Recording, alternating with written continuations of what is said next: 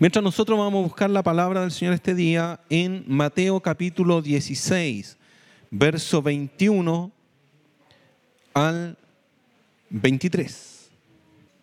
Mateo 16, del verso 21 al 23. Amén. Damos gracias al Señor, sus bondades son eternas. Amén. Incomparable su bondad. Eh, antes de pasar a la palabra, ¿quién nació en el Evangelio desde pequeño, digamos, en, cuna de oro que le llaman, pero nunca se apartó? Porque hay muchos que llegaron, yo me acuerdo que me llevaban a la iglesia y no tenía idea, pero ahí me acuerdo que jugaba uno o trataba de jugar en las bancas y distraerse y era aburrido y era fome y era todo, cuando uno era niño. No entendía nada. ¿Quién nació en el Evangelio desde pequeño? Lo llevaron la... Ah, era así la pastora Joana. ¿Usted a dónde? Ah, el Isaac, claro. Claro, pero no es que haya permanecido en el tiempo, nada. O sea, mucho, a la mayoría de los cristianos los llevaron a la iglesia y algo quedó ahí que, que incluso si, si, estoy seguro que si en algún momento de su vida normal eh, recriminaran algo contra un cristiano, usted se sentiría mal. Vamos a dar lectura a la palabra del Señor, eso es importante lo que vamos a ver. Así que vamos a darle lectura a la palabra del Señor en el nombre de nuestro Dios, nuestro Señor Jesucristo. Dice así la palabra del Señor.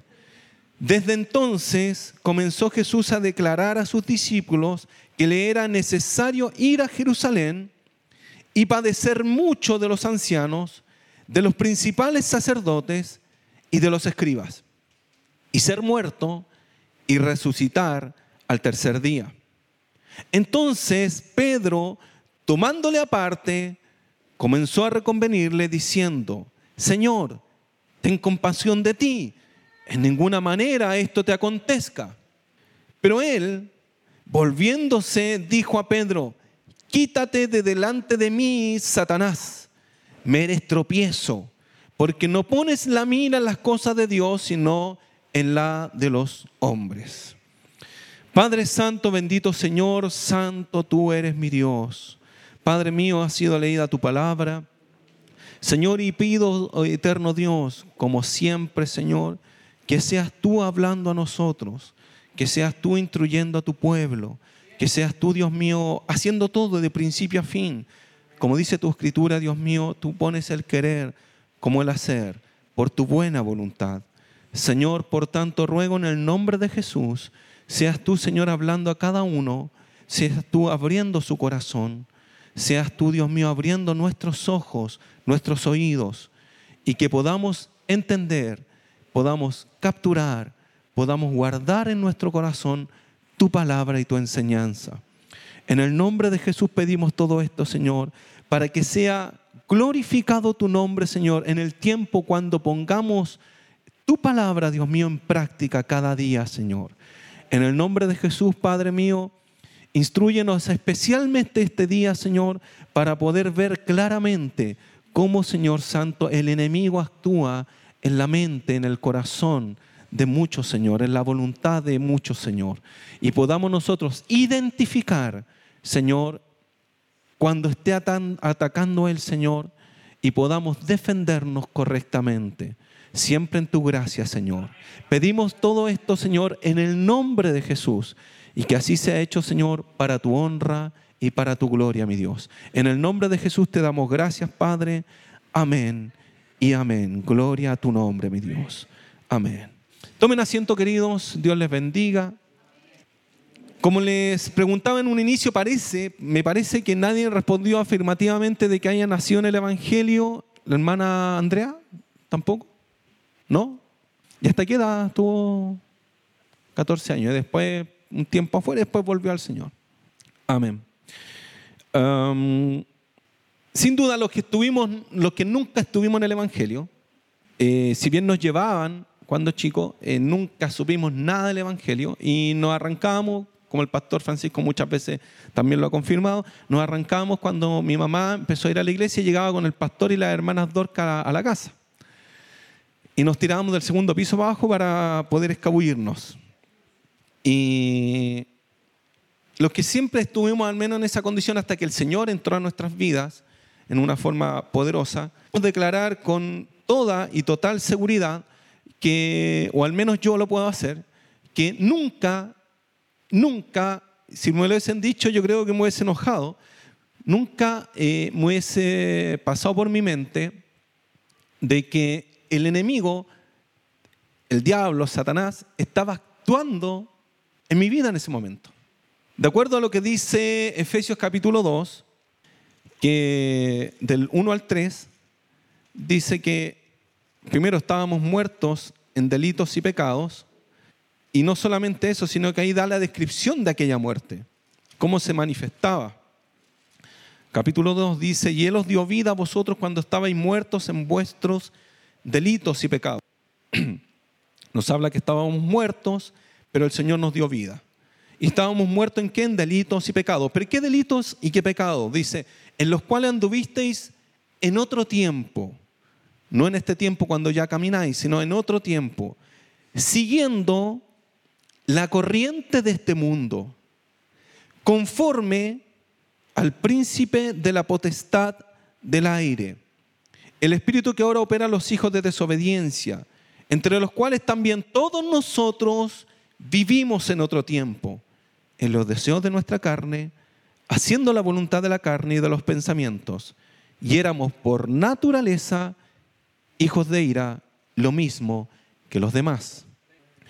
Es una prueba eh, completamente segura porque es palabra de Dios que indica que estábamos todos totalmente perdidos, no teníamos ninguna parte dentro del Evangelio Santo de nuestro Señor. Pero no solamente era la noticia de que no teníamos parte en este ministerio, no teníamos parte en la iglesia del Señor, entonces sabemos que no teníamos ninguna, ninguna eh, injerencia dentro del reino de Dios. Y que incluso a la vez podríamos decir que no teníamos ninguna injerencia incluso donde estábamos. Porque ni siquiera, eh, si bien estábamos por voluntad propia, porque éramos por naturaleza hijos de ira, y hacíamos la voluntad de la carne y de los pensamientos, dice el texto, lo hacíamos queriendo, lo deseábamos, lo hacíamos con ganas, a la vez teníamos un engañador dice que estábamos todos conforme al príncipe de la potestad del aire. Nos engañaba, nos mantenía engañados, de modo que estábamos engañados y eso es seguro porque como le digo la palabra lo dice. Pero nadie jamás lo notó. Nadie se puso a pensar en un momento y dijo, hoy parece que estoy dominado por Satanás. A lo más cuando estaba borracho y después al otro día dije, oye, dejaste la media cola, dejaste aquí y allá y pasó esto. Y ahí uno decía, ni siquiera le echaba la culpa a Satanás, decía, eh, ¿a qué me invitan si saben cómo me pongo? Y sabemos ahora, eh, bajo el Evangelio, ahora entendemos en el Evangelio que estábamos cegados, totalmente cegados, no teníamos idea que el enemigo actuaba contra nosotros. O podría decirse incluso a favor de nosotros, por cuanto era lo que queríamos hasta que Dios nos abrió los ojos. A la vez tenemos que una pregunta extra, justamente adicional a lo que, a lo que preguntamos recién. Ya la primera pregunta fue, ¿quién sintió algo, notó algo cuando estaba en el mundo antes de conocer al Señor? De que el, diablo, Satanás, lo manipulara, actuara en contra, eh, eh, eh, digamos, poseyéndolo prácticamente y mm, moviéndolo de una manera que uno dijera, ah, no, es el diablo, Satanás.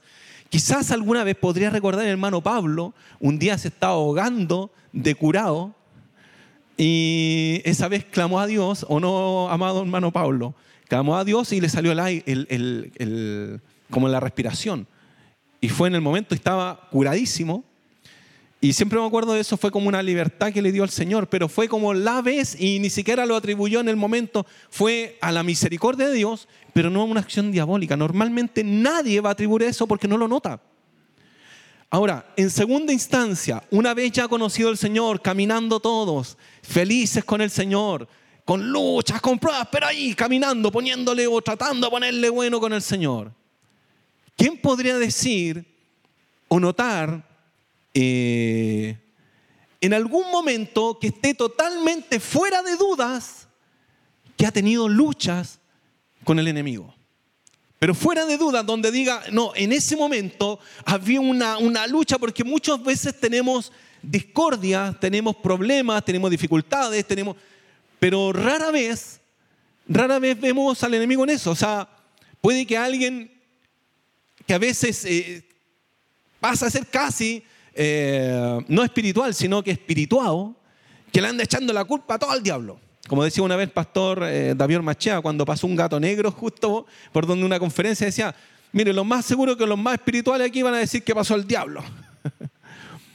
claro, hay mucha gente que atribuye aquello al diablo, pero no en toda instancia, o al menos que alguien pueda decir, no, mire, yo me acuerdo una vez, cuando hubo un momento de una lucha feroz, que yo estaba, pero sin lugar a dudas, que el enemigo estaba luchando contra mí. Bueno, entendiendo la escritura, podemos asegurar que el enemigo siempre lucha contra la iglesia, o al menos intenta hacerlo.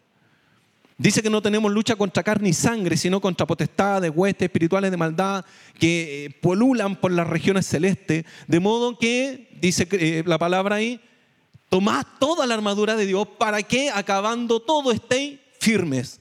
Porque si no están firmes, pueden caer. Entonces, aquí esta palabra que acabamos de leer, la que usamos como texto base, Mateo capítulo 16, verso 21, desde entonces comenzó Jesús a declarar a sus discípulos que le era necesario ir a Jerusalén y padecer mucho de los ancianos, morir y luego resucitar. Y dice que Pedro lo tomó aparte, le dice, Señor, no te acontezca esto, ten cuidado de ti. ¿Y que le dice el Señor? Apártate de mí, Satanás. Hay una manipulación aquí de Satanás que Pedro no la notó. ¿Y por qué no la nota? Porque Satanás no se va a levantar con el tridente como lo muestran en los, dibujos, qué sé yo, con la cola, el, cacho, olor a azufre, no, nada, eh, se va a levantar, incluso dice la escritura como ángel de luz. De modo que muchos pueden pensar, así como el mismo Pablo decía que él pensaba estar rendiendo un culto a Dios cuando mataba a cristianos. Imagínense qué tergiversado puede estar una mente que piensa que matando gente está dando culto a Dios. Así es Satanás. O sea, perturba tanto los pensamientos que las personas que están ah, manipuladas por él no lo notan y aún más lo malo y perverso que pueden hacer, lo justifican. Entonces, si entendemos que antes de conocer al Señor nadie detectó en algún momento de su vida que estaba siendo manipulado por Satanás, siguiendo la corriente de este mundo conforme al espíritu del aire que opera en los hijos de desobediencia, si nadie pudo sentir eso y a la vez y otra cosa era porque estábamos muertos, ya está bien, muertos en delito de pecado, no sentimos nada, no tenemos el Espíritu. Pero ahora incluso teniendo el Espíritu Santo, teniendo la, la palabra de Dios, teniendo la visión de Dios, teniendo la iglesia, teniendo la oración, teniendo ayuno, teniendo palabra, teniendo culto, teniendo todo, aún así nos cuesta distinguir cuando hay una lucha con el enemigo. Es una lucha, y, y me llama la atención la, la cara que puso mi hermana Adriana, que hizo así como, oye, fregada la lucha. Claro que fregada. Y muchos no se dan cuenta y caen en, en problemas que justamente el enemigo está metiendo detrás, está actuando ahí. Ahora vamos a tratar de descubrir cómo se manifiesta este enemigo, este Satanás, a través de esta palabra y a través de otros textos más que vamos a usar como apoyo. Desde entonces, dice el verso 21, desde entonces, ¿desde qué? Desde entonces comienza Jesús a declarar a sus discípulos que era necesario ir a Jerusalén y llegar a morir y resucitar. ¿Desde cuándo? Desde que Pedro le dice algo. La confesión de Pedro, verso 13, el mismo capítulo, verso 13. Dice que ahí, viniendo Jesús a la región de Cesarea de Filipo, preguntó a sus discípulos diciendo, ¿quién dicen los hombres que es el Hijo del Hombre? Les pregunta a los discípulos, ¿quién dice la gente que soy yo? Entonces ahí dice, dice el verso que sigue, Ellos dijeron, uno Juan el Bautista, otro Elías, otro Jeremías o alguno de los profetas. Y Jesús les hace la pregunta en forma más directa, ahora a ellos. Él les dijo, ¿y vosotros quién decís que soy yo? Y ahí salta Pedro. Siempre Pedro recuerde que el que, el, que apresurado, impulsivo, cuando le dice Juan, parece que es el Señor cuando estaban en la barca, capítulo 21 del libro de Juan. Pedro se tira el tiro al agua, no, no escatimó nada. Eh, Pedro fue el que le cortó la oreja a Malco. De modo que Pedro en ese momento, en una forma impulsiva, nuevamente habla. Pero ahora no es solamente Pedro. No es que Pedro se le ocurrió hablar en forma impulsiva, es Dios utilizando a Pedro. Y ahí podemos entender incluso un poquito cómo la escritura se manifiesta o cómo se escribió la palabra, cómo se genera la inspiración. Porque recuerden que ahí Jesús, los que sabemos el texto, sabemos que dice Jesús, esto no te reveló carne ni sangre, sino mi Padre. O sea, el Padre le está hablando a Pedro y Pedro no lo sabe. Y mire cómo se da la cosa esto. Siempre hemos dicho que la inspiración de la escritura es algo que se llama verbal plenaria. ¿Qué es la inspiración verbal plenaria? Es aquella inspiración donde Dios inspira todo el mensaje, pero respeta respeta el carácter, respeta el conocimiento de las personas, respeta todo, respeta todo lo cómo ha crecido esa persona, de modo que no le va a hacer usar palabras que esta persona desconozca, solamente las que él conoce iba a respetar el carácter. Y ahí Pedro impulsivamente se levanta y dice, Señor, tú eres el Cristo, el Hijo del Dios viviente. Con su impulsividad, pero con la revelación de Dios. Las dos cosas al mismo tiempo. ¿Pedro lo notó? Tampoco. Pedro no supo. ¿Los demás discípulos vieron el rayo de luz que cayó sobre Pedro? Nada. Fue Dios que ingresó, por decirlo de una manera, a través del Espíritu en Pedro, le revela la palabra y Pedro habla. Tú eres el Cristo, el Hijo del Dios viviente. Verso 17, entonces le respondió Jesús, bienaventurado eres Simón, hijo de Jonás, porque no te lo reveló carne ni sangre, sino que mi Padre que está en los cielos. Y yo también te digo que tú eres Pedro, y sobre esta roca edificaré mi iglesia y las puertas del Hades no prevalecerán contra ella. Y a ti te daré las llaves del reino de los cielos y todo lo que atares en la tierra será atado en los cielos y todo lo que desatares en la tierra será desatado en los cielos. Entonces mandó a sus discípulos que a nadie dijese, ¿qué cosa? Que él era Jesús, el Cristo. Abiertamente entonces en ese momento Jesús les dice, sí amigos, yo soy el Cristo yo soy el ungido. Lo que todo ha esperado, lo que ha esperado Israel durante siglos, yo soy.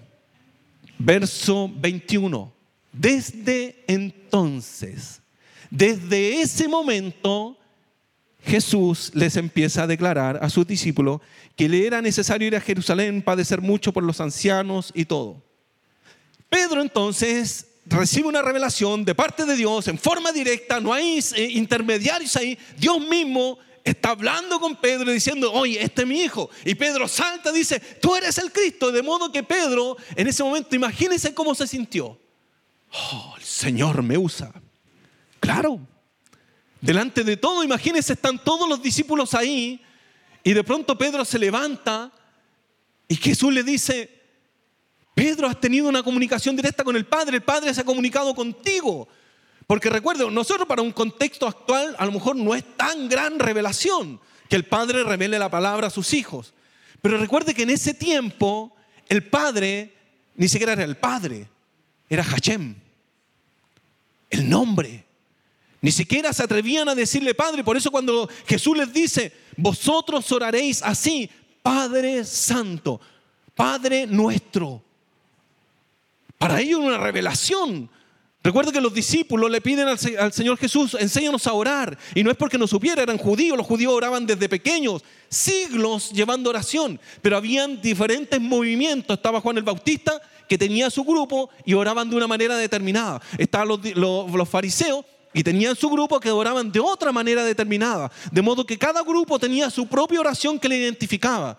Por ejemplo, si usted escuchara y dijera, Ave María, llena eres de gracia, usted diría al tiro, ah, este es un testigo de Jehová. No. Y lo saben. Entonces estos discípulos le dicen, Señor, enséñanos una oración, enséñanos a orar, algo que nos identifique como grupo. ¿Y Jesús qué es lo primero que le dice? Vosotros oraréis así. Papito, Av, que es el término en hebreo.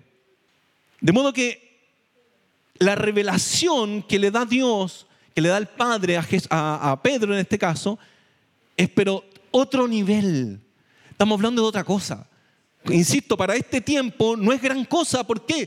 Porque los creyentes entendemos que Dios nos revela o al menos nos ilumina, al menos nos ilumina en relación a la palabra o a alguna situación en específico.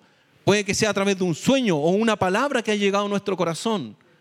Y el Señor de alguna manera mantiene un contacto. Pero en ese tiempo recuerden que también están libros de los hechos. ¿Qué pasa en el libro de los hechos? Unos hombres están predicando de Jesús y predican ahí nomás. Algo pasa, tienen poder, autoridad, fuerza, ganas, todo. Pero algo pasa. No es conforme al Evangelio. Y lo toman aparte y dicen, ¿qué fuiste bautizado? En el Evangelio de Juan, o sea, perdón, en el bautismo de Juan. Ay, no, no, no saben, eh, no han recibido el Espíritu. Ni siquiera sabemos si hay Espíritu. Y ya la mayoría aquí sabe a qué se refiere eso. Se refiere a que la gente en ese tiempo ya sabía que habían pasado 400 años en donde se levantó el último profeta. Ya no hay profeta, de modo que no hay espíritu. El espíritu se extinguió, ya no hay espíritu en, la tierra de Israel. ¿Por qué? Porque no se ha levantado profeta. Entonces esos hombres que fueron enseñados por Juan el Bautista, fueron, predicaron de Jesús, hablaban de Jesús, con, con vehemencia hablaban de Jesús, pero no sabían del Espíritu. Y pensaban que el Espíritu aún no regresaba a la tierra de Israel. Y ahí cuando le dicen, reciban el Espíritu, recibieron empezaron a hablar en, en lenguas. Entonces, bajo esa premisa podemos entender que esa revelación que da Dios, el Padre, a Pedro es algo fuera de nivel. Entonces ahora puede entender cómo se sintió Pedro, cómo lo miraron sus compañeros. Habla con Dios. Dios se le está revelando. Pedro, entonces, en un momento, recuerde, un texto y sigue al otro. Después de esto, desde entonces, dice el texto, comenzó Jesús a declarar a sus discípulos que él era necesario pasar esto y esto y esto otro. Y ahí Pedro, ¿qué hace? Lo toma aparte. Señor, Pedro seguramente ya dijo, oh, otra vez estoy recibiendo de Dios. Empezó a mover la mano así, buscando la, la presencia de Dios, la antena. Señor, eres tú yo soy, de haber dicho. Dile a mi hijo, seguramente le decía a Satanás, dile a mi hijo que no vaya. Yo lo voy a glorificar sin padecer. Porque recuerda que Jesús le está diciendo, tengo que padecer. ¿Qué dice el texto? Empezó a declarar a sus discípulos que le era necesario ir a Jerusalén y padecer mucho, no poco, mucho. Y mire lo curioso, Satanás cuando en un momento está tentando a Jesús, en el principio, en el desierto, ¿qué está haciendo Satanás? Una de las cosas que le dice, todos los reinos te daréis su riqueza. Oiga, si Jesús iba para allá, para ser el rey, obvio, para ser el rey de reyes, señor de señores, no hay nombre mayor que el nombre de Jesús. Y toda lengua confesará su nombre y toda rodilla se doblará. De modo que el rey Jesús es el rey de reyes y señor de señores. ¿Y cómo llegó a eso? A través del padecimiento. Pero Satanás, ¿qué le invita? Le dice, todos los reinos te daréis su riqueza. No es necesario que padezcas. Y ahí Jesús le dice, en su momento, solo al Señor adorarás. Escrito está, solo al Señor adorarás. Entonces esta es otra instancia donde el enemigo le está dando la misma tentación, de otra forma. En un principio estaba solo con él, con Jesús diciendo, mira, todos los reinos te daré, no es necesario que padezcas, yo te los doy, me han sido dados. Y Jesús le dice entonces, escrito está, no tentarás al Señor tu Dios, a Él solo servirás, a Él solo adorarás, a Él solo honrarás. Y aquí está a través de Pedro. Y Pedro lo toma aparte y ahí le dice, Señor, no acontezca esto de ninguna manera en ti. No es necesario, no es necesario que padezcas. Y ahí Jesús le reprende, quítate de delante de mí, Satanás, me eres tropiezo. Entonces, ¿qué es lo que estamos viendo ahora? Estamos viendo una situación en donde Dios, hay un hombre que está metido entre medio, Pedro. En donde Dios le ha hablado, Pedro no supo nada, pero Dios le habló. Y en otro momento, quizás un día, dos días, una semana más adelante, Pedro, porque recuerde que Jesús le empieza a decir, parece que todos los días le está diciendo, recuerden chiquillos, yo tengo que ir a Jerusalén, tengo que ser eh, eh, escarnecido allá y tengo que morir y resucitar. Y en un momento Pedro le habla nuevamente, está siendo, fue usado por Dios y ahora por el enemigo. De modo que eso es lo difícil de determinar cuando alguien se levanta y empieza a hablar en el nombre de Dios y lamentablemente ha pasado que incluso dicen una palabra, esa palabra no se cumple, dañan al hermano, generan conflicto y así uno se pregunta al inicio cuando retrocede todo dice, ¿por qué? ¿Qué pasó con este? No, que está defraudado, ¿por qué? Porque le dijeron, ¿y, y aquí partió el problema. Y nunca supieron que quizás fueron usados por Satanás. Pero yo soy hijo de Dios. Bueno, Pedro había sido usado por Dios un par de días antes. El enemigo, ¿cómo actúa entonces? Para identificarlo bien, hay que saber primeramente cómo, y sabe que hay un, hay un, hay un dato aquí específico que vamos a identificar para ver cómo actúa, qué es lo que hace el enemigo para poder atacar las mentes, atacar los corazones. Y vamos también a descubrir con eso por qué la iglesia es tan importante.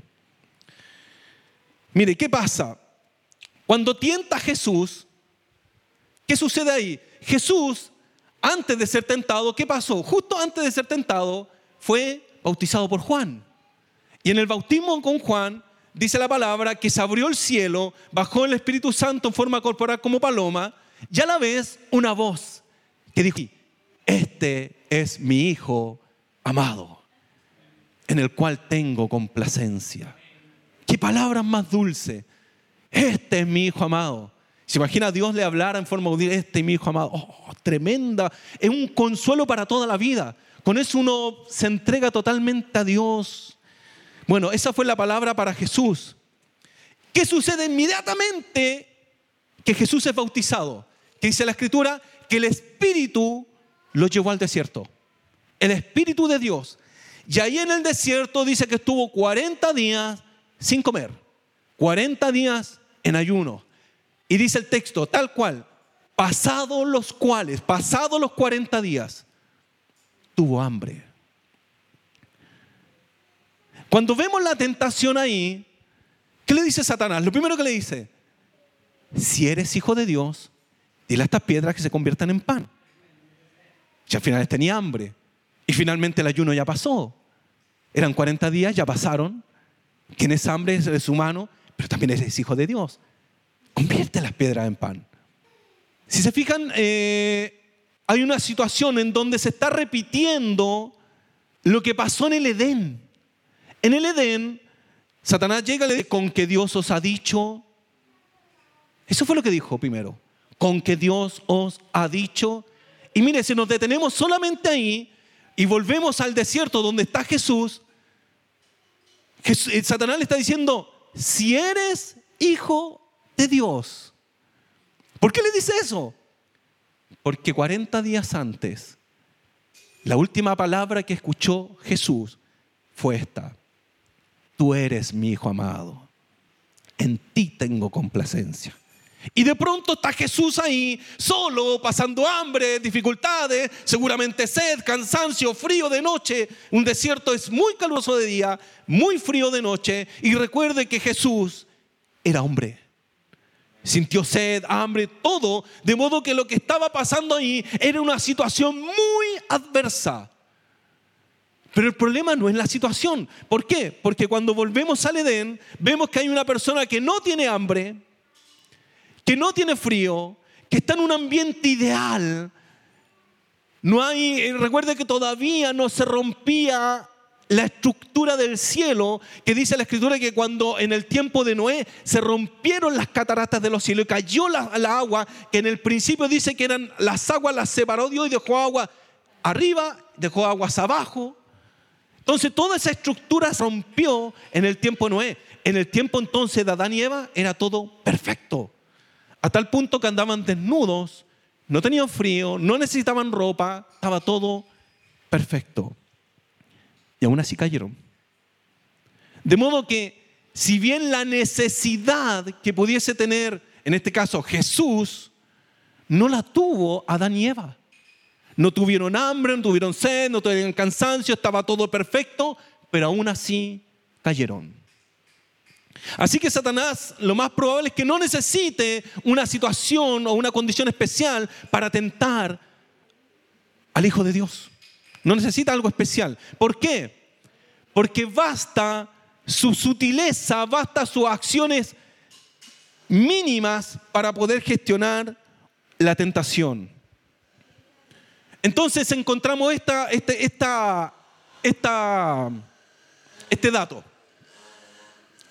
Encontramos este dato, que Satanás primeramente no necesita nada especial. Pero ahora sí, si Adán y Eva hubiesen estado en la condición de Jesús, con frío, hambre, dolor y todo, todo lo que pasa, caen inmediatamente. Inmediatamente. Entonces imagínese cómo tienta Satanás cuando usted está con debilidad. Cuando alguien está en, debilidad, está en conflicto, está con problemas, está, su mente está siendo atacada.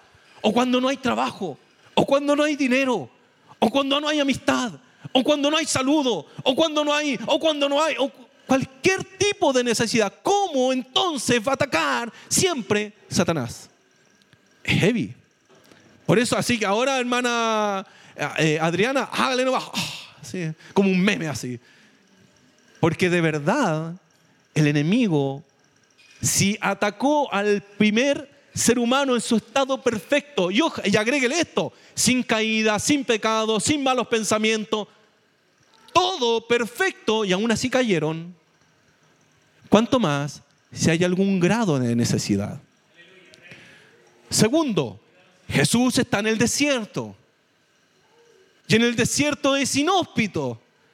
Acá no, están con todos los animales, todos los vegetales verdes, colores inimaginables, me imagino todas las frutas que tienen que haber habido. Era un huerto que lo puso Dios.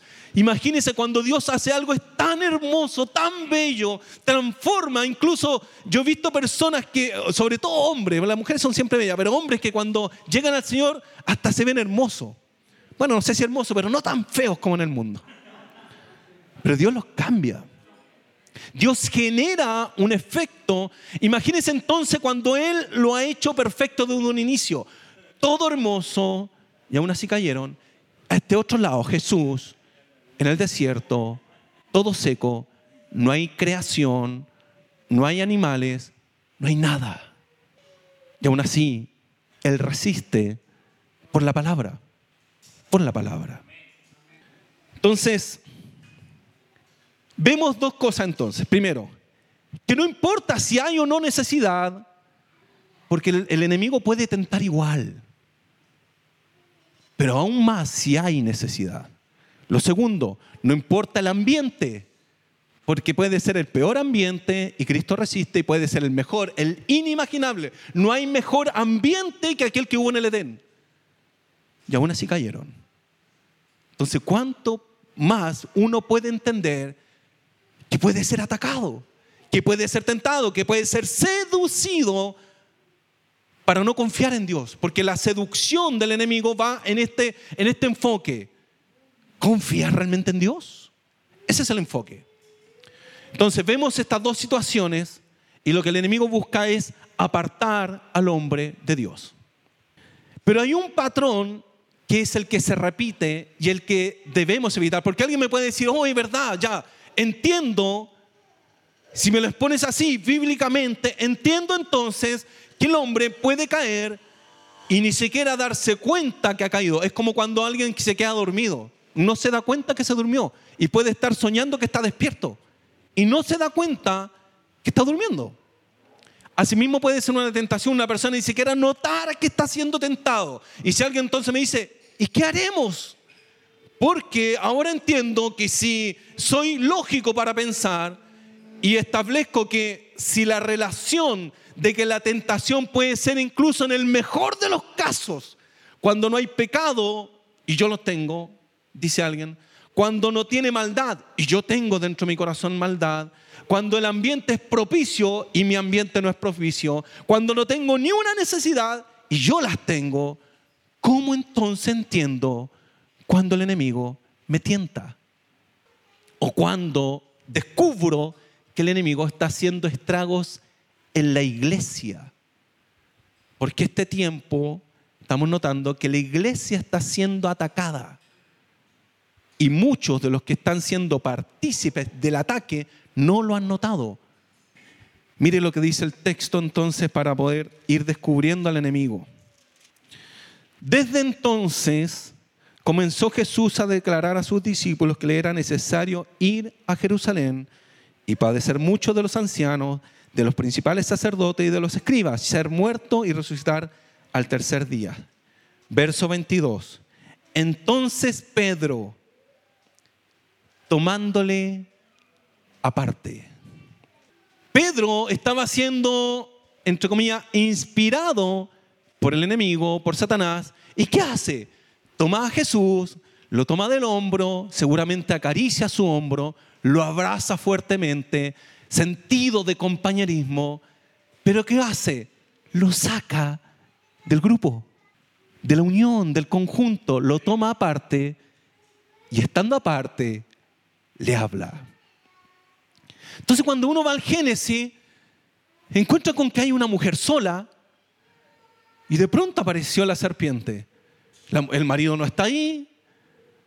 Sabemos que después ella le da a su marido, pero en el momento está sola. ¿Qué hace entonces Jesús? ¿Qué pasa en el desierto? Está solo, parece estar solo. Recuerde que hay ángeles por todos lados y Él los puede ver y Él puede percibir. Y en el Espíritu Santo sabe que está ahí. Pero en ese momento, lo que nos muestra la Biblia es que está solo. Entonces, estando solo, ¿qué hace Satanás? Aparece ahora, en mi momento. Está solo, no sé si lo encontraré solo en otra oportunidad de la vida. Y va a atacarle, va a seducir, va a tentar. Así que es seguro, primeramente, que el patrón que se va a dar dentro de la iglesia o dentro de en la vida de un cristiano es que esa persona, uno puede notar, primeramente uno dice, ah, pero disculpen la expresión, pero esto lo decía incluso un profe en teología, decía, pucha, si no tiene eh, discernimiento, por último, tenga cachativa. Uno por último, como le decía, disculpe la expresión, por cachativa, uno dice, hermano, está con problemas. El hermano no lo va a descubrir, no lo va, incluso no lo va a reconocer. Y uno le puede decir, hermano, usted está con dramas en el espíritu, tiene una lucha. No, hermano, yo estoy bien. Pero ¿en qué? Y, usted, dígame, ¿por qué lo nota? ¿En qué lo nota? Primero, no está viniendo. Segundo, llega tarde.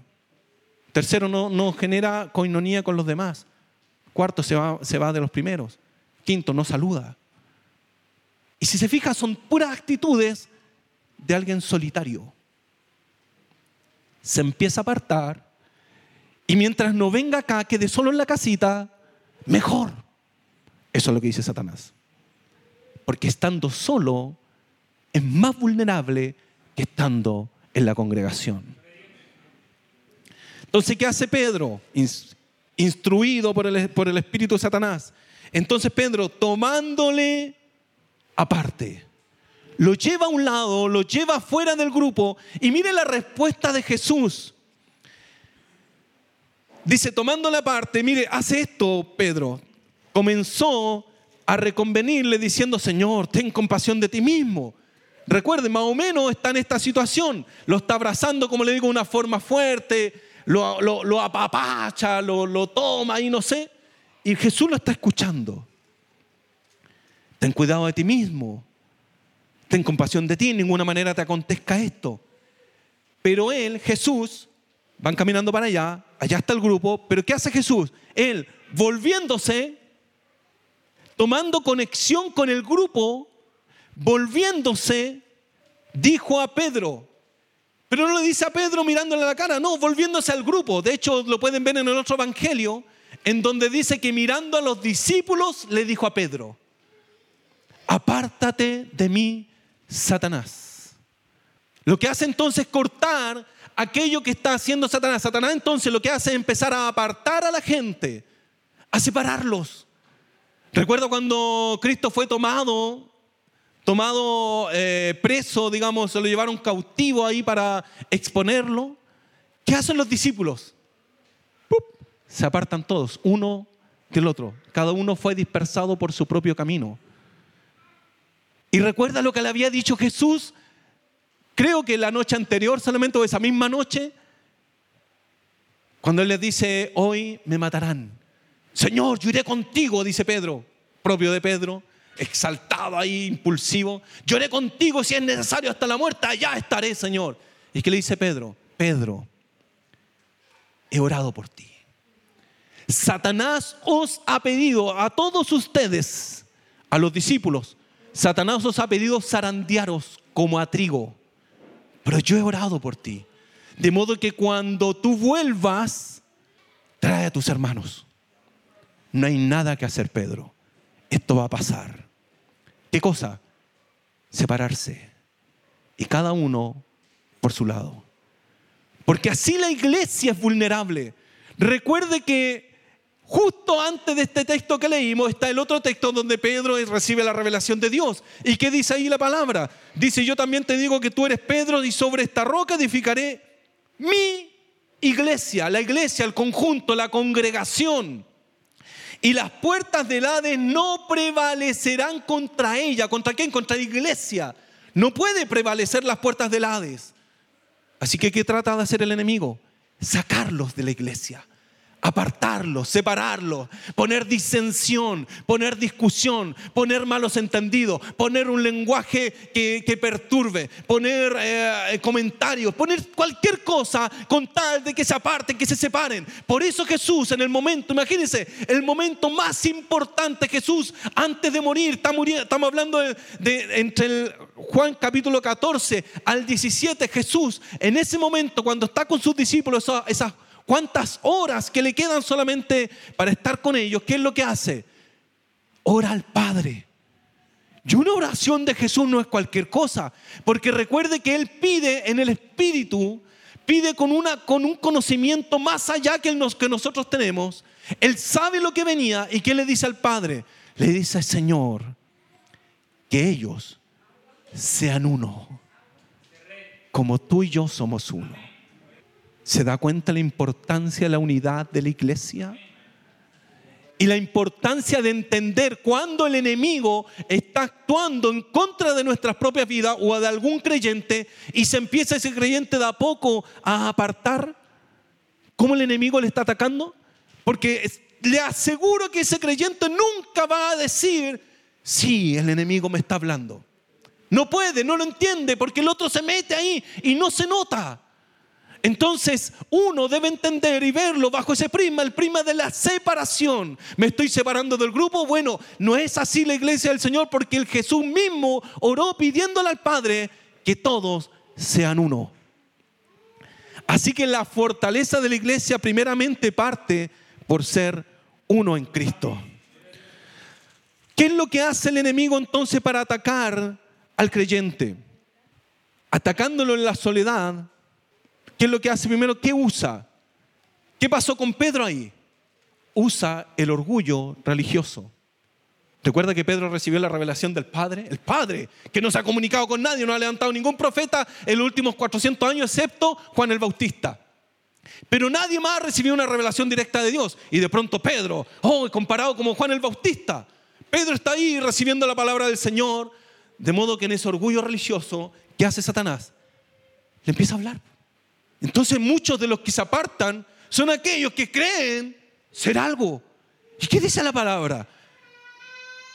Que sean como Cristo, el cual no estimó el ser igual a Dios como cosa que aferrarse, sino que se despojó a sí mismo. Si sienten una cosa, sientan esto, dice Pablo. Que sean como Cristo, que se humillen incluso si es necesario hasta la muerte, no importa, porque ese es el espíritu de Cristo. Pero en cambio, en el otro lado, está el enemigo que le está diciendo, que le dice a Cristo en un momento, todos los reinos te daré y su riqueza. Ah, convierte eh, estas piedras en pan total, eres hijo de Dios. Entonces, ¿cómo cree que le va a decir al cristiano? Oye, eres hijo de Dios, no pueden mirarte menos. No pueden decirte una cosa, güey, porque llegáis tarde o porque aquí, porque allá, qué sé yo. No, no, no, no. Tú repréndelo si eres hijo de Dios. Y las personas empiezan a, a hinchar y se empiezan a apartar, cayendo en la acechanza del enemigo. ¿Qué es lo otro que le ataca mayormente? Estas son pinceladas solamente, pero ¿qué es lo otro que le ataca? La dignidad personal. Primero tenemos el orgullo religioso, ahora la dignidad personal. Pedro, eres el líder de la iglesia, eres el líder de este grupo. Sobre esta roca, sobre ti, Pedro, o tu comentario al menos, dependiendo de dónde lo miremos, edificaré mi iglesia. Da lo mismo si es sobre ti, sobre... Pero tú hiciste este comentario, Pedro. Eres una persona digna. Entonces normalmente aquella persona que se está apartando de la iglesia siente que él o ella es más digna que el resto. Prácticamente están todos equivocados, excepto yo. Y el enemigo habla las vidas y no lo perciben. Y la iglesia cae en un juego que no debe caer, pero cae fácilmente. ¿Qué es lo que busca entonces el enemigo? Verso 23. Pero él, Jesús, recuerda, iba para allá, Pedro lo abrazaba y le decía, Señor, no te acontezca esto, le va sobando la espalda. Y, y Jesús en un momento lo ve, gira y mirando a los discípulos, le dice a Pedro, apártate de mí, Satanás. Y empieza a hablarle a los discípulos. Pero antes de hablarle, ¿qué le dice? Quítate delante de mí, Satanás, me eres tropiezo, porque no pones la mira en las cosas de Dios. Eso es lo primero. Deja de mirar las cosas de Dios. Deja de mirar la iglesia como la iglesia de Dios. Deja de mirar al hermano como el hermano que ha sido salvado por Dios. Deja de mirar como que todo es de Dios, sino que empieza a mirar, como dice el, texto ahí mismo, deja, porque no pone la mira en las cosas de Dios, sino en la de los hombres y empieza a mirar las actitudes y empieza a filtrar todo y empieza a mirar todo y empieza a, a razonar en todo y no se da cuenta que ha dejado de mirar a Dios. Hay un, hay un consejo que todo el mundo lo da. Es el consejo más sabio que puede haber, pero nadie lo toma, sobre todo en el momento que está siendo zarandeado por Satanás. ¿Qué es este? Mire a Cristo, mijito. Solo eso. Él es el blanco perfecto. Mira a Cristo y sobre todo lo va a escuchar de personas ancianas en la iglesia. Personas que llevan años, que lo han vivido, que saben lo que es. Que saben lo que es poner las miras en, o la mira en Cristo. Cuando una persona, eh, yo nunca, eh, alguna vez disparé, pero esto es de, de videojuego nomás. Yo no ponía la mira en algo a lo que le quería dar. Lo que está diciendo ahí el texto, dejó de poner la mira en Dios. Dejó de enfocarse en Dios y empezó a mirar para el lado. En vez de mirar para arriba, empezó a mirar para el lado. En vez de mirar a Dios, en vez de hacer todo como para Dios, que es lo que dice la Escritura, ya sea que comáis o bebáis o hacéis otra cosa, hacerlo todo para la gloria de Dios. Dejó de hacer para la gloria de Dios. Y puede llegar aquí con ayunos, oraciones, diezmos, ofrendas, grandes ofrendas y se lo digo porque muchas veces así, pueden llegar incluso porque Dios le ha bendecido tome pastor, tome pastor ahí para la construcción. Pueden llegar con todo aquello, pero están mirando como hombres. Y no se acuerdan que aunque dieran dos blancas como la, como la viuda aquella, si no lo da de corazón, da lo que sobra. Solamente de lo que sobra. Pero muchos se sienten muy orgullosos de aquello. ¿Por qué? Porque han dejado de mirar a Dios. Si supieran que todo lo que puedan dar no sirve de nada, porque al fin y al cabo siervos inútiles somos.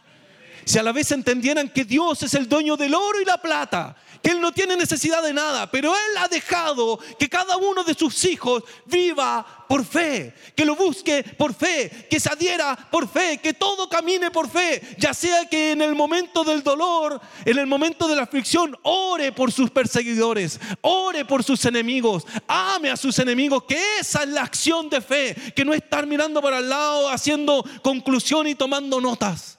No, sino que es aceptando el dolor, aceptando la aflicción, aceptando todo lo que viene. ¿Por qué? Porque Dios tiene cuidado de nosotros.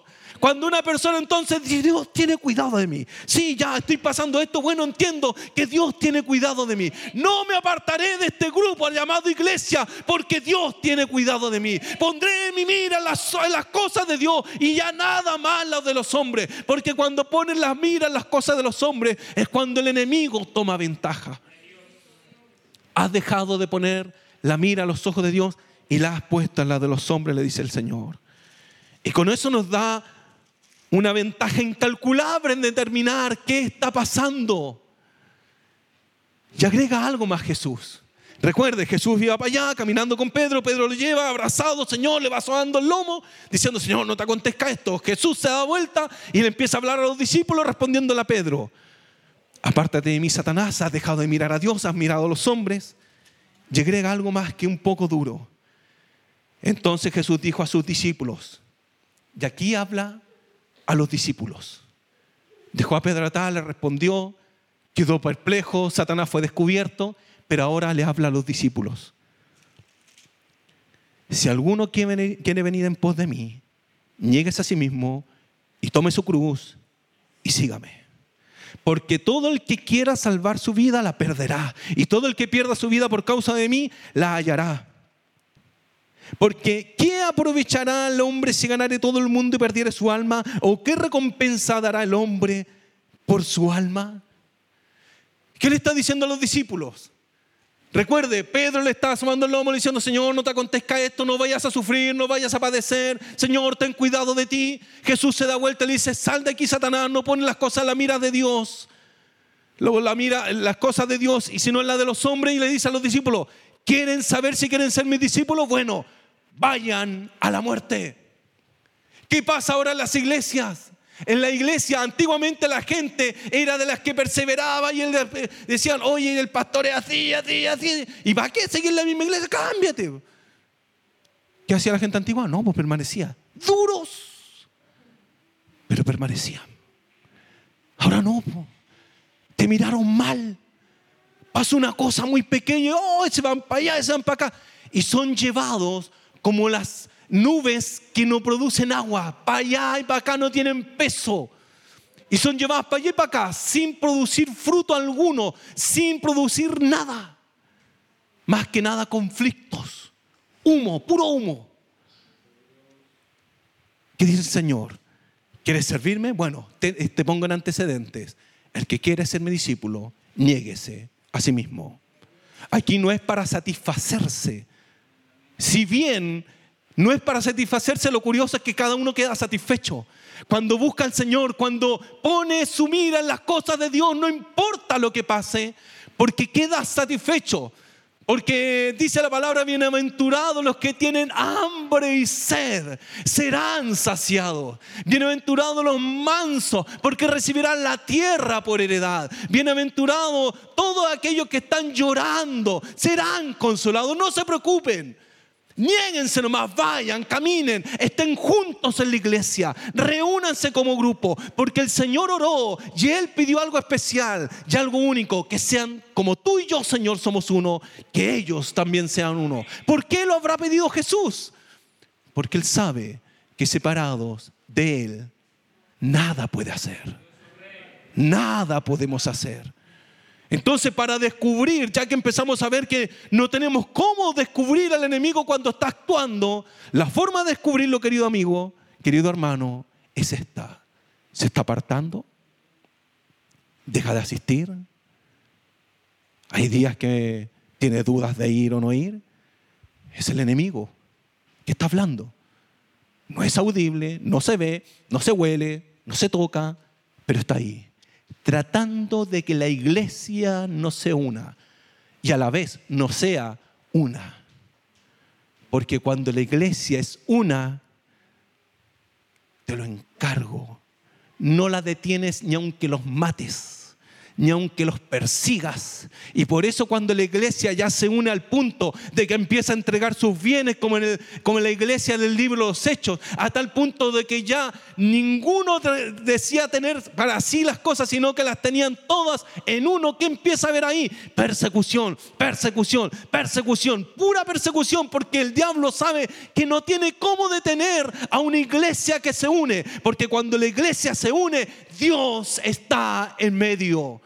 Y cuando Dios está en medio, ay, ay, ay, los muertos se levantan, empiezan a ocurrir cosas especiales, empieza a producirse la acción de Dios cuando la iglesia se une. Entonces, si el enemigo está actuando en las mentes, repréndalo. Repréndalo, apártate de mí, Satanás. No pongo las cosas en la mira de los hombres. No me interesa si este me saludó, no me saludó, si este hizo una cosa, lo otro. Yo voy allá porque voy a adorar. Yo voy allá porque voy a bendecir a mi Señor. Yo voy allá porque recibo palabra de Dios. Yo voy allá porque está el pueblo reunido. Y allá donde está el pueblo reunido hay poder de Dios. Yo voy allá porque cuando estoy fuera de ahí estoy sin cobertura. Por eso Pablo decía, al tal, aquel que ha pecado, capítulo 5 primera Corintios, dice a tal, aquel que ha pecado, apartarlo, sáquenlo de la iglesia para que el enemigo lo tome y lo haga trizas para que el espíritu sea salvo en el día del Señor. Porque un hombre fuera de la iglesia no tiene cobertura, pero dentro de ella, dentro de ella es un hombre, una mujer con una cobertura única y eficaz, que no requerimos de nada especial porque el único especial es Cristo y está en medio. Donde dos o tres estén congregados, unidos, juntos en su nombre, Él está en medio. Y ante el Señor Jesús nadie se podría levantar. Vamos a orar al Señor. Padre Santo, bendito Dios. Señor, cuántas gracias te damos, mi Dios porque nos revelas, Señor, nos revelas o nos muestras o nos iluminas para entender tu revelación, para entender, Dios mío, incluso cómo el enemigo quiere hacer estragos en la iglesia, no en la iglesia, en las iglesias, Señor. Pero sabemos que tu iglesia es victoriosa, Padre. Sabemos que tu iglesia es victoriosa porque ni las puertas del Hades prevalecerán contra ella. Sabemos que tu iglesia, Dios mío, tiene autoridad, tiene poder. Por lo mismo, Señor, el enemigo trata de apartarnos, separarnos. Pero, Señor, cuando nos unimos, tu iglesia tiene autoridad. Una autoridad que nadie podría refutar. Una autoridad donde los demonios, Señor, son acallados. Una autoridad donde los demonios son reprendidos, Señor. Una autoridad donde el enemigo tiene que huir. Que así como tentó a Jesús y le dejó porque no pudo con él, asimismo es con una iglesia unida, Señor. Para eso, Dios mío santo, tu palabra nos muestra, Padre, que los hijos de Dios, los que componemos la iglesia de Cristo, Debemos estar unidos, no aparte. Debemos estar unidos, Señor, no mirando las cosas de los hombres, sino puesta la mira en las cosas de Dios. Señor, así que te doy gracias por tu palabra, porque nos das una visión nueva, Señor, de cómo enfrentar, de cómo defendernos, de cómo atacar. Primeramente poniendo las cosas o la mirada en las cosas tuyas, Señor, en lo que tú has dispuesto. Segundo, uniéndonos como pueblo, uniéndonos, Señor, orando los unos por los otros, bendiciéndonos cuando estamos en la casa de Dios, cantando todos juntos, Señor, a una sola voz. Señor, aquel que critica, que la música, que el ruido, que lo alto, que lo bajo. Señor, enséñale a contentarse. Porque si no se contenta ahora que está bien, ¿cómo lo hará cuando esté mal? Dice la palabra, Señor, que el apóstol dice que en todo estaba enseñado, para tener mucho, así como para tener necesidad. En todo y por todo ha sido enseñado. Señor, que la iglesia aprenda a que en los momentos difíciles se tiene que unir y en los momentos de grandeza tiene que permanecer unida. Que el orgullo religioso, Señor, no consuma el corazón de la gente. Que el orgullo religioso, Dios mío, que ha consumido muchos corazones de pastores, Señor, sean sometidos a tu voluntad. Que el orgullo religioso, Señor, no entorpezca la visión de poner las cosas, las miras las cosas tuyas, Señor, no en las de los hombres. Señor, que la dignidad personal no sea, Señor, tropiezo para caminar, Dios mío, junto a los santos, junto a tu iglesia. Que nadie piense ser más que el otro, porque estaría totalmente equivocado, Señor. Que cada uno, Dios mío, sepa someterse, someterse y someterse a tu voluntad, Señor. Gracias, Padre. En el nombre de Jesús te bendecimos y te glorificamos por tu palabra. Sea para ti la gloria, Señor. Amén amén. Gracias, Señor.